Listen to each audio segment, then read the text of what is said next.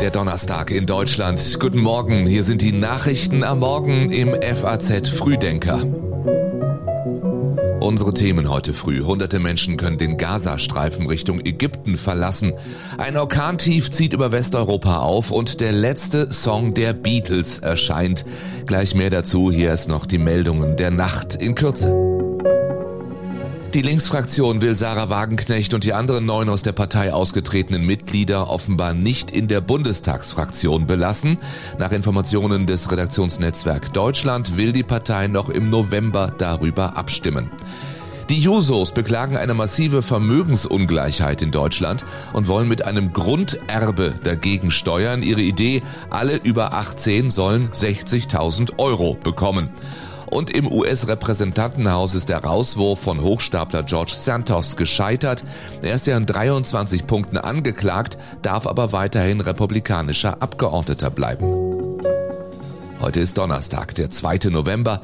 Patrick Schleret hat die Redaktion bei der FAZ für diesen Frühdenker.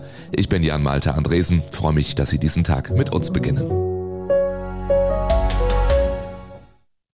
Vor der großen Weltpolitik erst noch die große Fußballsensation aus dem kleinen Saarland. Gestern Abend DFB-Pokal, zweite Runde, Bayern München gegen Drittligist erster FC Saarbrücken.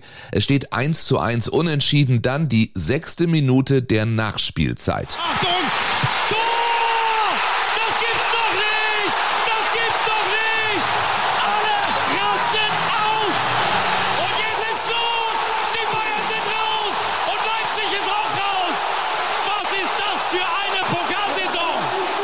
Marcel Gauss heißt der Held des Abends, sagt unmittelbar nach seinem Last-Minute-Tor ins Mikrofon der ARD Sportschau. Ja, das war, ich glaube, nach, nach, dem Tor, als der Ball drin war, ich habe es gar nicht richtig gesehen, ich habe nur das Netz wackeln sehen.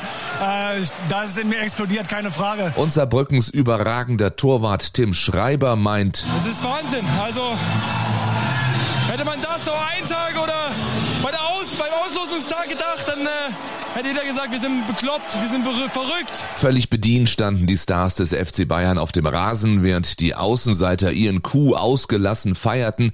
Der erste Bayer, der wieder Worte fand, war Routinier Thomas Müller. Ich weiß nicht, natürlich, wenn jetzt ein Erstligist und äh, wenn Bayern München in Saarbrücken äh, verliert, äh, dann haben wir mit Sicherheit äh, auch einiges falsch gemacht, aber es, ich glaube, es hätte auch anders laufen können. Viel Zeit, diese Niederlage zu verarbeiten, haben die Bayern nicht. Samstag schon geht es zum Bundesliga-Topspiel bei Borussia Borussia Dortmund. Übrigens auch Eintracht Frankfurt ist eine Runde weiter, gewinnt gegen Viktoria Köln. Zum Krieg im Nahen Osten. Erstmals seit Kriegsbeginn konnten gestern hunderte Ausländer und Palästinenser mit zweitem Pass den Gazastreifen verlassen, und zwar über den Grenzübergang Rafah nach Ägypten. Auch Verletzte wurden zur Behandlung in grenznahe Orte transportiert, so wie dieser junge Mann, der der ZDF-Korrespondentin sagt.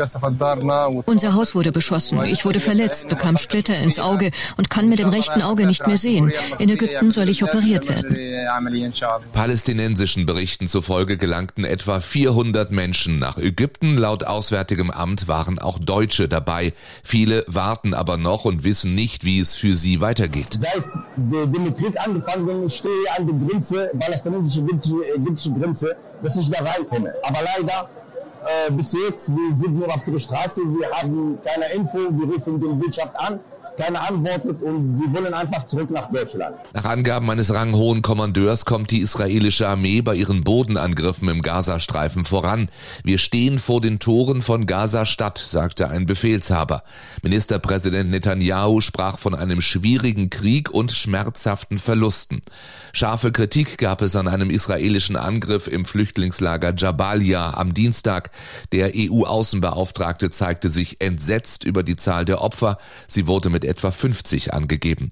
Das UN-Palästinenser-Hilfswerk UNRWA fordert heute Nacht eine Feuerpause für den Gazastreifen. US-Präsident Joe Biden hat sich auch für eine Pause im Krieg zwischen Israel und der Hamas ausgesprochen. Dann hätte man mehr Zeit, die Gefangenen herauszuholen, sagte Biden am Abend auf einer Wahlkampfveranstaltung.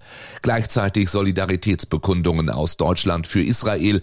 Vizekanzler Habeck sagt bei Markus Lanz, Natürlich hat Israel jetzt das Recht, diesen Schutzraum wiederherzustellen und das heißt, die Hamas zu bekämpfen. Und kein Aber dahinterher zu sagen. Gleichzeitig hat Robert Habeck die Resolution der UN-Generalversammlung zur Eskalation im Nahostkonflikt kritisiert.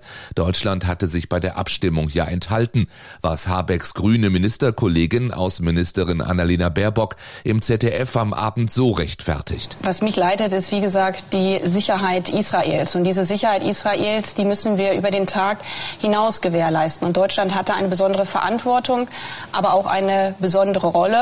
Anders als die USA, die eine der größten Militärmächte sind, ist unsere besondere Rolle, gerade auch mit Blick auf die Sicherheit Israels, die Gesprächskanäle zu anderen Akteuren in der Region, die es zum Teil dann nicht direkt zwischen Israel und anderen gibt. Es ist enorm wichtig, dass wir gerade mit Ägypten und Jordanien jetzt im Kontakt äh, sind. Inzwischen greifen auch die Houthi-Rebellen Israel an. Gestern hat die israelische Armee Raketen und Drohnen aus dem Jemen abgefangen. Die dortigen Houthi zählen sich zur Achse des Widerstands, wie sich das iranische Regime und seine Alliierten nennen. Sie sind vereint in der Feindschaft gegen Israel und die USA. Mehr zu den Entwicklungen im Nahen Osten immer aktuell auf faz.net und auch im aktuellen Podcast für Deutschland. Da sagt uns ein israelischer Militärsprecher, fast der gesamte Gazastreifen sei ein legitimes militärisches Ziel. Bundesverteidigungsminister Pistorius will die Bundeswehr kriegstüchtig machen. Im Gespräch mit der FAZ sagte er, wir müssen uns auch darauf einstellen, dass wir im äußersten Fall angegriffen werden könnten. Dann müssen wir in der Lage sein, einen Verteidigungskrieg zu führen. Und weiter bei der Wiederaufrüstung der Bundeswehr habe man unglaublich beschleunigt. Bis zum Sommer habe es mehr Beschaffungsvorlagen für das Parlament gegeben als im ganzen vorigen Jahr. Man könne aber, sagt Pistorius, nicht in einem Jahr ändern, was 30 Jahre lang wegen eines anderen Auftrags der Bundeswehr anders gehandhabt wurde.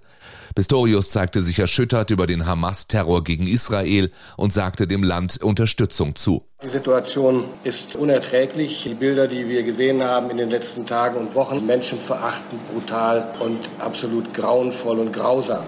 So Pistorius bei seinem Besuch in Tel Aviv vor wenigen Tagen im FAZ-Interview sagt er jetzt, die Frage, ob Israel mit derselben militärischen Unterstützung wie die Ukraine rechnen könne, stelle sich aktuell nicht. Die Israelis fragen in sehr geringem Umfang nach Material. Den russischen Krieg gegen die Ukraine werde Deutschland nicht aus dem Blick verlieren. Rund um den Frankfurter Hauptbahnhof war das die erste Nacht mit Waffenverbot. Seit gestern Abend 20 Uhr ist das Bahnhofsviertel nämlich offiziell Waffenverbotszone. Durchgesetzt von SPD-Bürgermeister Mike Josef, dessen Verwaltung festgestellt hat, dass die Messer- und Pfefferspray-Delikte in den letzten vier Jahren um 300 Prozent gestiegen sind. Das ist massiv und wir müssen, was die Zahlen angeht, runterkommen. Und äh, deswegen haben wir uns für diesen Schritt entschieden. Verstöße werden mit 500 Euro Strafe geahndet. Bei Wiederholung Wiederholung erhöht sich die Summe auf bis zu 10.000 Euro. Das Verbot gilt an jedem Tag der Woche zwischen 20 Uhr abends und 5 Uhr morgens. Ein Kompromiss zwischen Stadt und Polizei. So sollen etwa Handwerker weiterhin Messer, die sie für die Arbeit benötigen, bei sich tragen dürfen. Für die Polizei bedeutet die Verbotszone, sie kann nachts leichter kontrollieren. Jens Mohrherr von der Gewerkschaft der Polizei in Hessen erklärt im ZDF. Vorher mussten die Kolleginnen und Kollegen äh, Straftaten äh, sozusagen feststellen, um Kontrollen Kontrollen durchzuführen oder Identitätsfeststellungen machen. Meine Kolleginnen und Kollegen haben jetzt endlich eine Handhabe, äh, Kontrollen anlassbezogen durchzuführen. Mit 10.000 Straftaten im Jahr gilt das Frankfurter Bahnhofsviertel als Brennpunkt der Kriminalität. Die Koalition im Frankfurter Römer aus Grünen, SPD, FDP und Volt hatte monatelang um die Waffenverbotszone gerungen. Zuletzt waren nur noch die Grünen dagegen. Sie befürchteten Racial Profiling. Die Polizei weist den Vorwurf weit von sich. Schon seit Monaten werde intensiv kontrolliert, ohne dass es zu solchen Vorfällen gekommen sei. Es ist eine Musiksensation. Mehr als 50 Jahre ist es her, dass sich die Beatles getrennt haben und trotzdem erscheint heute ein neuer Song. Now and Then heißt er. Geschrieben schon Ende der 70er von John Lennon, aufgenommen damals auf einem Kassettenrekorder.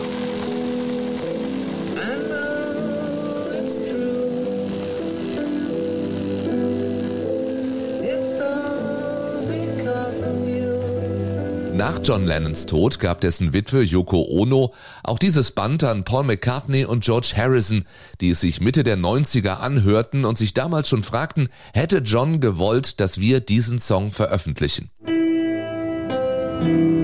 There's John in his apartment in New York City, banging away at his piano, doing a little demo. Is it something we shouldn't do? Every time I thought like that, I thought, wait a minute. Let's say I had a chance to ask John, hey, John, would you like us to finish this last song of yours? I'm telling you, I know the answer would have been, yeah, he would have loved that. Das erzählt Paul McCartney in einer zwölf Minuten langen Dokumentation, die heute zeitgleich mit dem Song herauskommt. Paul und George bearbeiteten und ergänzten das Demo, aber mit der damaligen Technik ließ sich Lennons Stimme nicht in ausreichender Qualität herausarbeiten. Das ist erst heute technisch möglich, auch dank künstlicher Intelligenz. Also erscheint heute Now or Then mit der Stimme von John Lennon und dem Gitarrenspiel des auch schon lange verstorbenen George Harrison.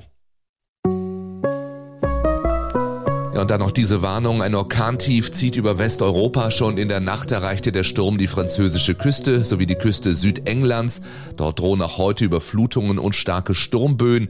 In Brüssel, Antwerpen und Lüttich sind vorsorglich seit gestern öffentliche Parks geschlossen. Der britische Wetterdienst warnte vor heftigen Regenfällen und die Bahngesellschaft Eurostar riet Fahrgästen für heute geplante Reisen zu verschieben. Heute Mittag erreicht der Sturm dann Deutschland, wenn auch in abgeschwächter Form.